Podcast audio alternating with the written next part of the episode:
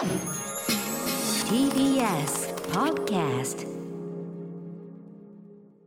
生放送でお送りしている明日のカレッジ金曜日武田砂鉄です。ここからはニュースエトセラ TBS ラジオ澤田大記者と1週間のニュースについて話していきます。澤田さんよろしくお願いします。こんばんはよろしくお願いします。なんか小泉さんに本渡してましたね。もちろん。もちろん。渡すべき人にはきちっと渡す。渡す。あと高校演劇陣も一緒に渡しました。なんか飲んでいすごいただけると嬉しいなと。いやいやいや。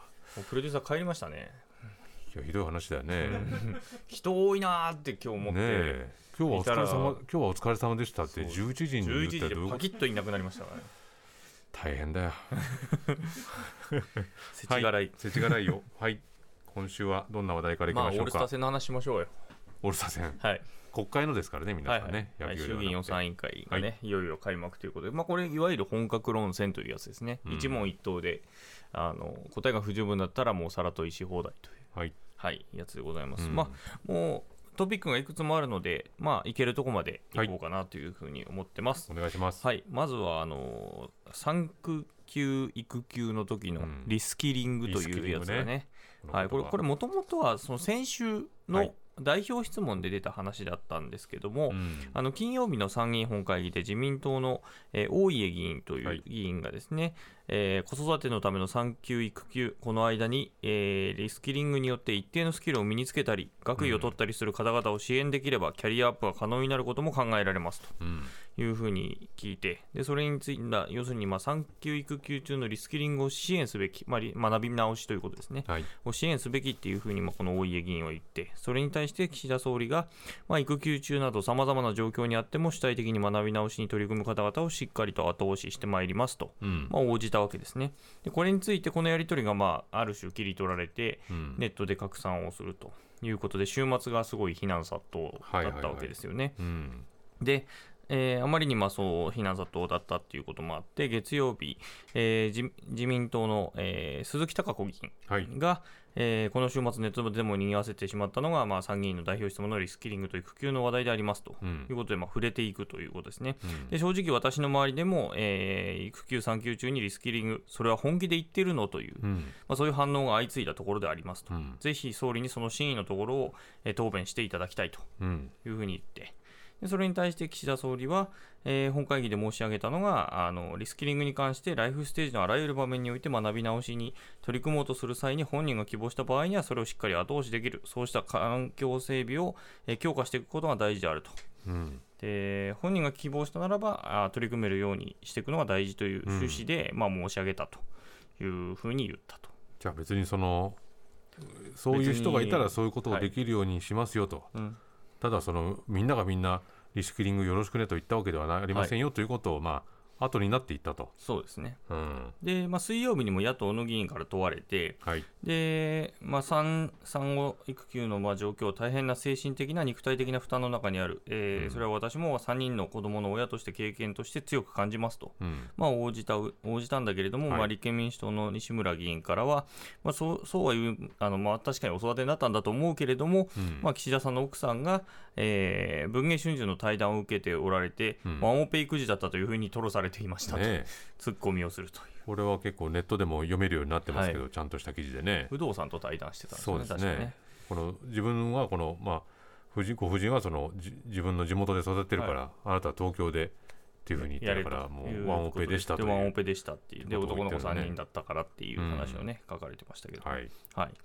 で、やっぱりこれ、き本当だったらやっぱワンクッション、ちゃんとエクスキューズを入れて、まあ、普通はあのちゃんと休んで、はい。あの子育てに専念する期間なのでっていうことを多分一言いいい入れるというかそううん。受けるべきだったんだと思うんですけど、ええ。多分そういう答弁書けなかったっていうことは、うん。やっぱこの総理の答弁書くのは、まあ、あの総理周辺の官僚もしくは、まあ、省庁の、はいはいはい。えー官僚なんですけど、うん。まあ、その周辺にやっぱ男性しかいないんじゃないかなとか、うん。普通考えたらそこはないでしょっていう、まあ、そういうがん頑張れる猛者みたいな人たちもきっといるけれど、多くの人たちはきっと、えー育休中にそのなんか学び直しやろうなんていうことを、うん。あ最初は思ってたとしても実際にはできない人たちが多数だなと、私も育休短い期間ながら取っていてはいはいはい。思ったので、これだからその何人か当然チェックしてるわけじゃないですか、はい。こういうことを返すべきだろうと、でそれでいろいろ修正入れたりこういうふうにしたらいいっていう、うんだその何人かが通り過ぎちゃってこのこのうん。やり取りになってはいるってことは、よほど深刻というかね、だからその見えて周ないですよね辺が男性しかいないかもしくはうん。うーんまああとは子育てをがっつりやってないような方なのかなとか思ったりとか、まあ子育てがっつりやってなくてもこれぐらいのことはきちっと想像できますけどね、まあ、だとしたらでも今後今、うん。その、えー異次元の少子化対策をやってる、けえ。え考えてるわけですよね。うん。検討してるっていうふうに言ってましたから、はいはいはい。先週ね、うん。でそそうするとその人たちの中にもこういうところへのある種配慮だったり想像力がないっていう人たちが関わってるんじゃないかと思わざるを得なくて、そうですね。その点はやっぱりねうん。心配になりますよ。異次元がとんちんかんな方向に異次元っていう可能性もありますからね。だって本当にこの判断で大きなお金を動かして、うん。これをこういうふうに改めますってことになったとしたら、うん。そっちの方向じゃないんだけどっていうふうにものすごく大きなお金が動いて、なっちゃう可能性もあるわけですもんね。うんで質問した方も質問した方なので、これ、まあ確かにあの受け受けたところとしては、これ、確かにあの岸田さんの答弁だけ見ると、うん。まあ、あやりたい人がいればちゃんと応援しますよっていうことななわけなので、もともと聞いた方が、えうん。あのだったらそれはあの休んでる間にやれるんじゃないかみたいなニュアンスで聞いてるので、うん。そっちのニュアンスをまあ正した方が本当はいいはいいんですけどなので、まあ、だ与党の側としても今回その異次元の少子化対策に対してもアイデアを出してくるんでしょうから、うん。逆に言うと与党の方もそそこに対してよとんちんかんなことをやってくる可能性もあるよということが、うん。まあ、これで分かるということでもある、はい。まあ、こういう細かいところから意外とうんその、うん。政政権なり、まあ、うん。与党なりの、まあ、ちょっとあれっていうところが見えてくるという。姿勢というかスタンスが見えてくるというね。やり取りで続いて、はい、えー息子さんですね。息子さんね。秘書官の翔太郎さんをめぐる、うん。もう疑惑ということで、はい。まあ、これも先週ちょっと触れたんですけど、そうでしたね。まあ、あの週刊新潮、先週発売の週刊新潮があの大使館が用意した、えーとえー先日、あの岸田総理が欧米で帰訪したときに、うん。えーこの息子の秘書官をしている翔太郎さんが、うん。えー大使館が用意した車で観光したりとか、はい。うん。あるいはお土産買ったんじゃないかとええいうことを、えー報じられて、うん。でまあ、先週の会見の中では、その木原官房副長官が、いやいやいや、あの国際機関とかシンクタンクへの訪問とかしてましたよと。うん。あと、対外発信に信用する目的で、街の風景などの撮影、うん。これでおやちょっと親ってなるんですけど、ね。はい、あと総理のお土産の購入などを行っていたということを、うん。まあ、先週明らかにしたと。うん。で、その際にまあ観光施設の中入ったりとか、自分のための買い物などは行っていないということで、えー政務秘書官としての公務以外の不適切な行動はなかったというふうに言ったんですね。うん。で、まあ、週明けて、お土産っていうのを言ってますから、これ、誰のお土産だったんだっていうことで、うんまあ、閣僚に聞くわけです。閣議後会見で、えー日本テレビだったと思いますけど、はい各大臣にお土産もらいましたって聞く。はいでそのうち閣僚のうちまあ10人があー何らかのお土産をもらったということは認めたんだけれども、うん中身について問うと、具体的な内容についてはプライベートに関わることでございますので、お答えを差し控えたいと、みんながみんなこの答えを言うと。なんだろうね。でも、あれは、これは何？なんか、そのうちその 公務の一環であるというふうに言ったわけですもんね、はい、岸田さんは。だけど、あまあプライベートなことだっていうふうに言うわけ、もらった側は。そうなんですよ、みんな同じこだからこれ、誰か書いてんじゃないのっていうね。こういうふうに答えましょうというね。はい反応したようなね、答弁になってて。で関係者によると、男性にはどうもアルマーニのネクタイが渡されたようだと。うん。いうことはまあ伝わってくると。なるほど。で、同じ日の予算委員会で、立憲民主党の後藤祐一議員が、まあ今、佐哲さんおっしゃったのを聞いたんですね。ええ。まあ、総理と、前大臣にお土産買ったんですか？はいはいはい。と。いうことで、前大で岸田総理は前大臣に買ったと、うん。私自身のポケットマネーで買ったということは間違いないところでありますと。うん。で、後藤議員が、えープライベートのお土産を買うことは、総理秘書官の公務ですか？お。公私混同じゃないですか？と聞くと、岸田総理は、うん。政治家としての、えー総理のお土産を購入する、これも政務秘書官の本来業務に含まれると考えますと。入るんだ。本来業務に含まれる。本来業務。で、後藤議員がもう一度、うんえーつまり公務ですかとお聞くと、お土産岸田総理は、本来業務、公務であると思いますと。うんお土産購入は公務と。公務なんだ。でも、もらった人たちは最初はプライベートなことだからって言って、言ってくれなかったのね、中身はね。いや、だから公務だとしたらプライベートじゃないんですよね。そうですよね。おかしな話ですよね。あとだからこれ、なんかこの議論ってこのお土産を買ったかどうかっていう話になってますけど、さっきその澤田さんが言ってくれたように、うん。この公用車で写真を撮りに行ったとか、そういうことが含まれてるわけですよね。であの別な議員、えー立憲民主党の山野井議員だったと思いますけれども、うん。この撮った写真って使ってんですか？と、ホームページの発信とかに、ええで今回使われてないっていうことが分かって、いやこれ、フリー写真でもありますよっていう。のを言われるっていう。あの観光じゃないって言ってるじゃん。であの僕好きなあの三浦淳さんはい。と安西はじめさんはいが勝手に観光協会ってやってるんだけど、あの写真撮ってお土産買ってんだよね。うんで観光なんだよ。だから やってることが三浦淳と同じだって ちょっと思いましたけどだから観光ですこれは。はい。うん。で、まあ、これ、まあ、当たり前なんですけど、民主党政権時代も同じようなことがあって、まあ、それをブログに上げてたのを、まあ、ある種ブーメランだっていうのを書いてるわけですけど、これって結構、閣僚に対して買ってきてるから、えやめたらいいんじゃないのっていう。えこの慣習といこうかの慣習を、ね。うん。うん。っていうか、ね、総理だって仕事で行ってるわけだから、うん。うん、っていうふうに思うんですけどね。うん。まあ、少なくともだから今回の件はその写真を撮るとか、まあなんかこう曖昧になってるところが多いんで、うんうん。なんかこのお土産云々の議論だけじゃないぞっていうところは、今一度確認したいところですけどね。そうなんですよね。総理入りの写真とか撮ってるわけじゃないんですよね、それうん。しかもね、あの別行動をしてて、はいはいはい。その時の風景とかを撮ってるわけなんか活動報告みたいな写真ではなくて。は多分オフィシャルのあの広報室が一緒にいるんで、うんそれで撮ってるんですよ。何撮ったんだ、だろう息子ね、うん。何撮ったんですかね、見せてほしいけどね。エッフェル塔とか撮ってるんですかね。え。エッフェル塔の写真とか別にわざわざ行かなくてもいろいろあるけどね。見せてほしい写真を。はい。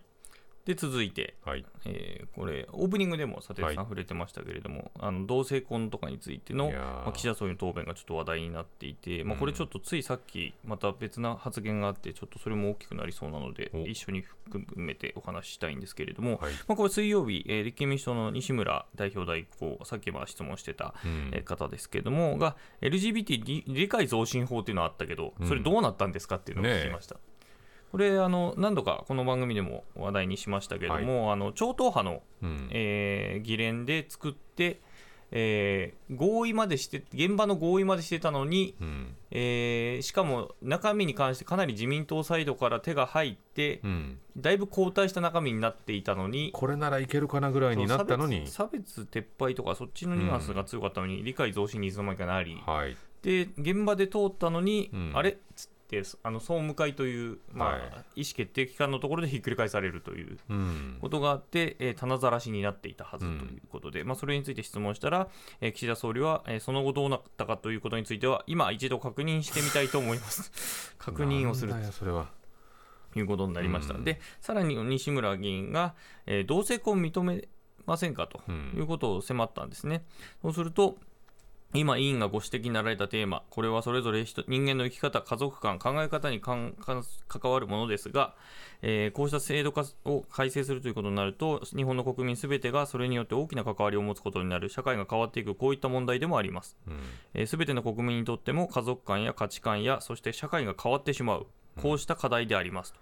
いやこの社会が変わってしまう。ってしまうっていうのがね。変わっいや、変えろっていう話なんですけど。ねえで朝日新聞の調査が、まあ、あの朝日新聞の記事で出ていて、うん。あの1997年にこの同性愛を理解できないっていう人が当時だと65%うん。だったんですね。で2021年にはこれ同性婚を認めるべきではないっていう人認めるべきではないっていう人が22%に対して、うん認めるべきが65%と、はいはいはい。まあ、いわゆるもう3倍ぐらいうんいると。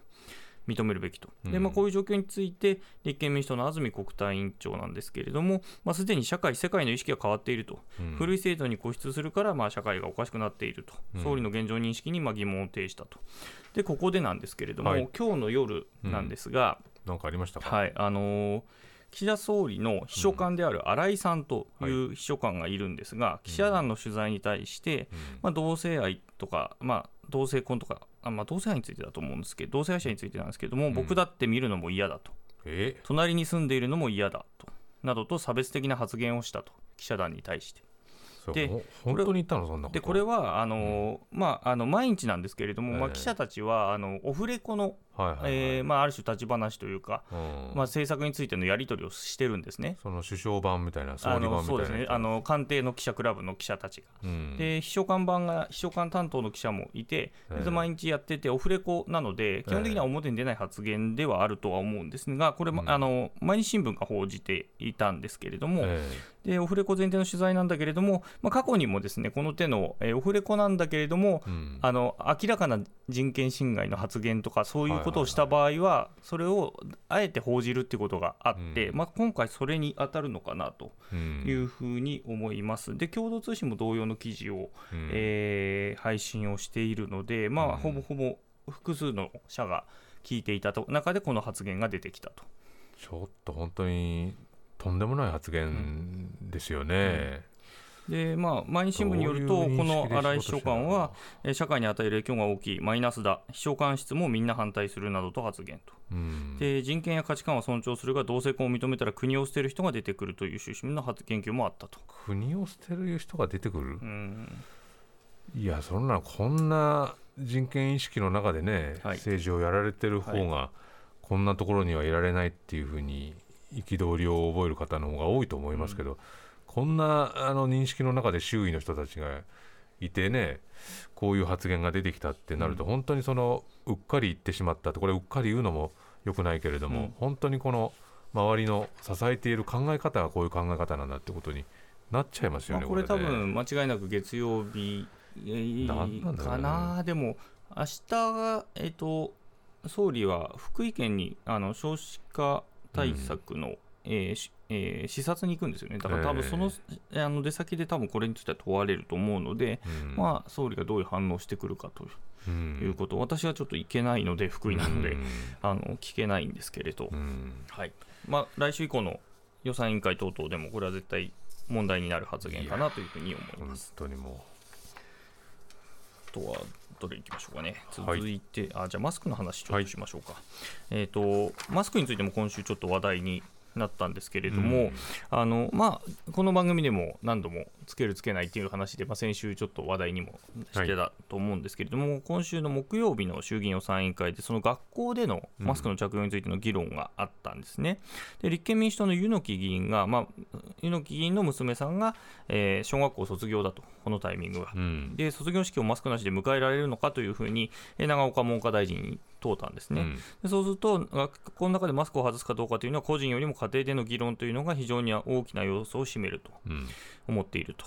でこの着用に関しては今後、えー速やかに検討してまいるということで頑張ってまいりますというふうに言ったと。うんでそれに対してさらに柚木議員がこれあの出席者、えー保護者も含めて、えーマスクを外して参加できる可能性があるということなのかとうん問うた、さら問いしたんですね。で、そしたら、いや、家庭で決められた方はマスクを外しての参加となろうかと思っておりますと。うんあ、これさ、マスクなしで参加するんだと。あここでこうある種断言というか断言と。方向性を出外してのしたわけだ参加となろうかと思っておりますって言ってますからね。その前は検討しますって言ってたんですけど、はいはいはい。で、これをまあこう答えたらまあ各メディアは当然報じますね、これこれこそオフレコでもなんでもなくて、委員会で言ってる発言なんで、そうですよね。はい、でそしたらいきなり夕方になって緊急のぶら下がりっていうのが行われて、しかもこあれ？れ、委員会のあ間なんですよね、委員間会の間と間に、うん。あのまあ、ちょうど呼ばれてないタイミングで、うん。いきなりぶら下がりがドーンって始まって、うん。いや、現時点で卒業式のマスクの取り扱いにつきましては、決めたという事実はございませんっていきなり言い出して、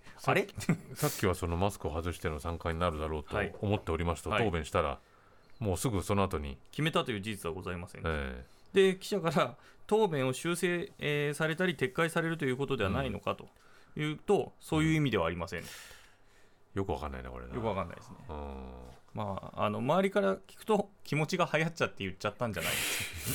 それダメだろうっても思うし、うん。で今日のほあの予算委員会でも野党の議員から聞かれて、これ、撤回しないのと、うん。いや、でこれはだって撤回しませんっていうことは言っていて、うんあのでこれ、最初の要するに検討してるんだと。ええ。いうことをまあ繰り返したと。でもそれあの学校行政の,、うん。あの教育行政のトップとしてどうなんだっていうふうに聞かれていて、ええ。あの間違ってたら間違ったって言って謝った方がいいんじゃないかとうん。聞かれていて、まずでも謝らな謝らず撤回もせずっあていう状態で、やっぱちょっとこう長岡大臣は、うん。まあ、当初から答弁ちょっとあやふやだったんですけれども、かなりのあやふや感はありますよね、はい。これ今のやり取りだけ聞いててもね、そうなんです。でもこれまあ当然このまあ5類に移行するのがまあ5月のゴールデンウィーク明けということになると、この卒業式云々というのは当然3月に集中するわけなんで、うん。先んじてどうするかっていうことが迫られるわけですよね。そう。なんですよね。で今日の夕方あたりであの、うん。まあ、各メディア報じ出したんですけども、まあ、政府があの卒業式ではまあ特例的に外せるようにできないかということを検討するとうん。いうことで、まあ、一応収まりそうだとうんいう感じですね。ね、でもこういったところでこう一つ一つどっちになるんだこっちになるんだっていうことで曖昧になってると、またこれをそれを見る別に卒業式出席するしないほ別にして、なんかこの政府の判断についてどうしたらいいのかって迷ってきますもんね。でも最終的に多分政府の方向としては個人なんですよね。うん。これはもう先週、あの長岡大臣も言っていて、先週のその27日の政府の対策本部でも、まあええこれから個々人の手の判断でになるということは言っていて、えだからこれに関しても多分基本的にはそうなんだと思うんですよね。えうん。でだからもう写真撮影の時だけ外すとかはあるかもしれないし、うん。あと、まあ、式典中はどうするかっていうのはもう個々人で判断っていうのは多分うん。結果的なあれなのかなというふうには思いますけれどもね。まあこの個々人で判断するためのうん指針というのかはい指標というのか、そういうのをやっぱりきちっと提示してもちろんまあそれに。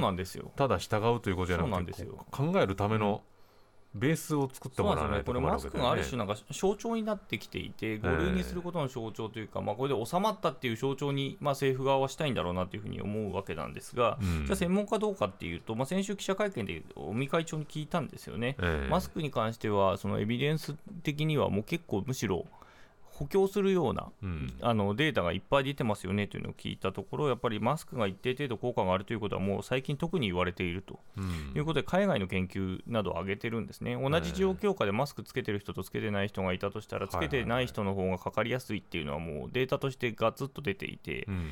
なので、じゃあ、どういう時に外す、どういう時につけるっていうことをちゃんと示すっていうことが大事だということを、まあうん。あの医療あのの専門家は言ってるっていう、うん。まあ多分本当にそれで、でそれにそれのデータを持った上で、個々人がどう判断するかっていうことが、多分正しいやり方かなというふうには思います。うん。ね、だからこう外そうぜうん。外しちゃおうぜっていう、そういうことにこうなんかマスクがね、こうなんか気持ちの表れみたいなものに使われるとまたそれは、そうなんですよ、ね。ちょっと議論としてで外してないの？とかね、うん、感じとかね。そうですよね。もちろんその逆もあるとは思うんですけど、うんえ外してるのもあるかもしれないし。そういうなんかこうスピーディーにそっちの話に移行する前にやっぱりこう、方針をきちっと出すということが大事なんでしょうけどね。はい、えー澤田さんありがとうございました。はい、失礼しました。この後放送終了後には YouTube でアフタートークの配信もあります。そこでも澤田さんと話しますので、ラジオでお聞きの方もぜひ終了後 YouTube ご覧になってください。